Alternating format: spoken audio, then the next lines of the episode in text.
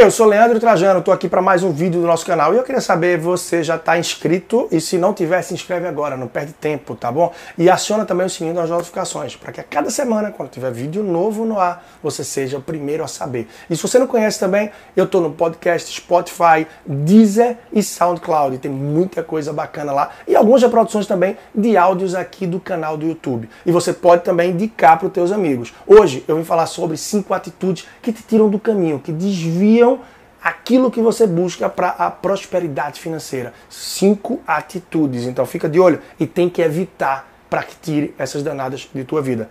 Assiste o vídeo até o final, memoriza e vamos em frente.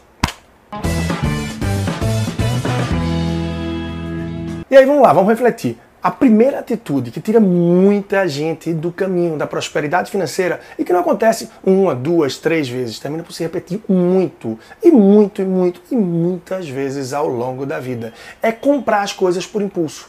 Compra por impulso de uma loja que você entrou e que provou várias roupas, por exemplo, e que acha que tirou muito tempo do vendedor. E que nessa tirada de tempo você não se sente confortável e resolve levar só uma pecinha, já que o coitado te ajudou ali por um bom tempo e por impulso você termina não pensando e comprando. Por impulso também, quando você vai em vários supermercados, em lojas, âncoras que tem por aí, e que você está naquele corredor da fila única, que você é envolvido literalmente por um corredor onde tem vários itens, não só de peças um pouco mais acessíveis, como comida, bebida, entre várias coisas, e que o nome daquele corredor, sabe como é?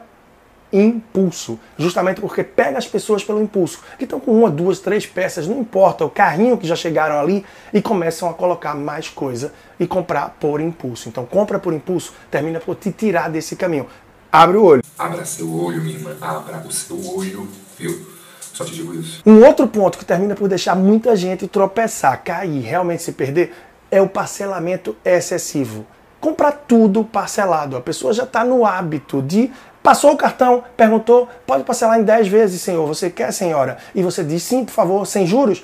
Pode parcelar. E aí, compras de 200 reais saem 10 parcelas de 20. Compras de 140 reais que saem 10 parcelas de 14. Compras é, infinitas. Eu tenho até aqui casos que posso te dizer.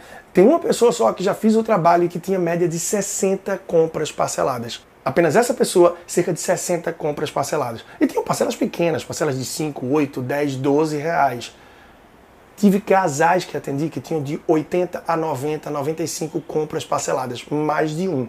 Então, várias compras parceladas terminam por já comer um pouco do que você vai receber adiante. Imagina só, você compra hoje algo em 10 vezes, você já está comprometendo, se endividando por 10 meses adiante.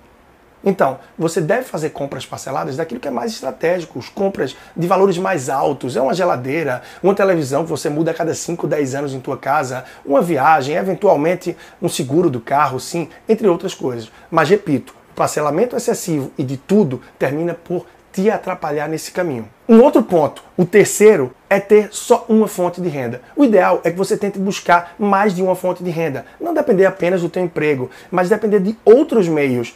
Mesmo que você tenha que produzir algo que você goste, que você faça com prazer, mas que também possa te oferecer, te trazer ganhos. Isso é essencial e é muito importante. A pessoa que se limita e se rende a apenas uma fonte de renda, apenas um ganho, fica extremamente limitada. Isso também pode atrapalhar bastante na tua prosperidade financeira. O quarto e penúltimo ponto é o status.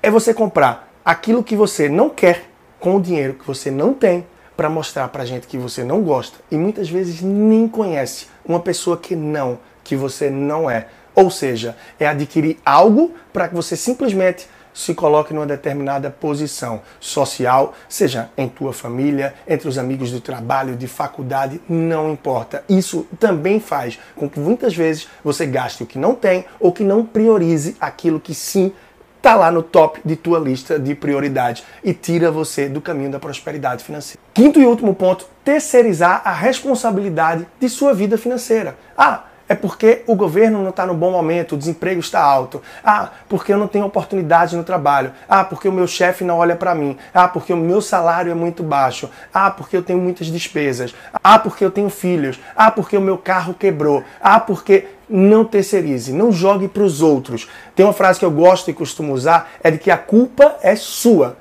E como ela é sua, você faz com ela o que você quiser. Então assuma, bata no peito, traga a responsabilidade para você e assuma de que ninguém é mais capaz de mudar a sua vida do que você mesmo. Eu sou Leandro Trajano, personal financeiro, e você pode saber um pouco mais do meu trabalho no Instagram, no perfil arroba personal financeiro, meu site leandrotrajano.com e como disse, podcast, Spotify, Deezer e SoundCloud. Tem vários episódios legais e eu queria ter você me acompanhando por lá também. Se não está inscrito aqui no canal, não perde tempo, se inscreve agora e eu te espero na próxima. Um grande abraço.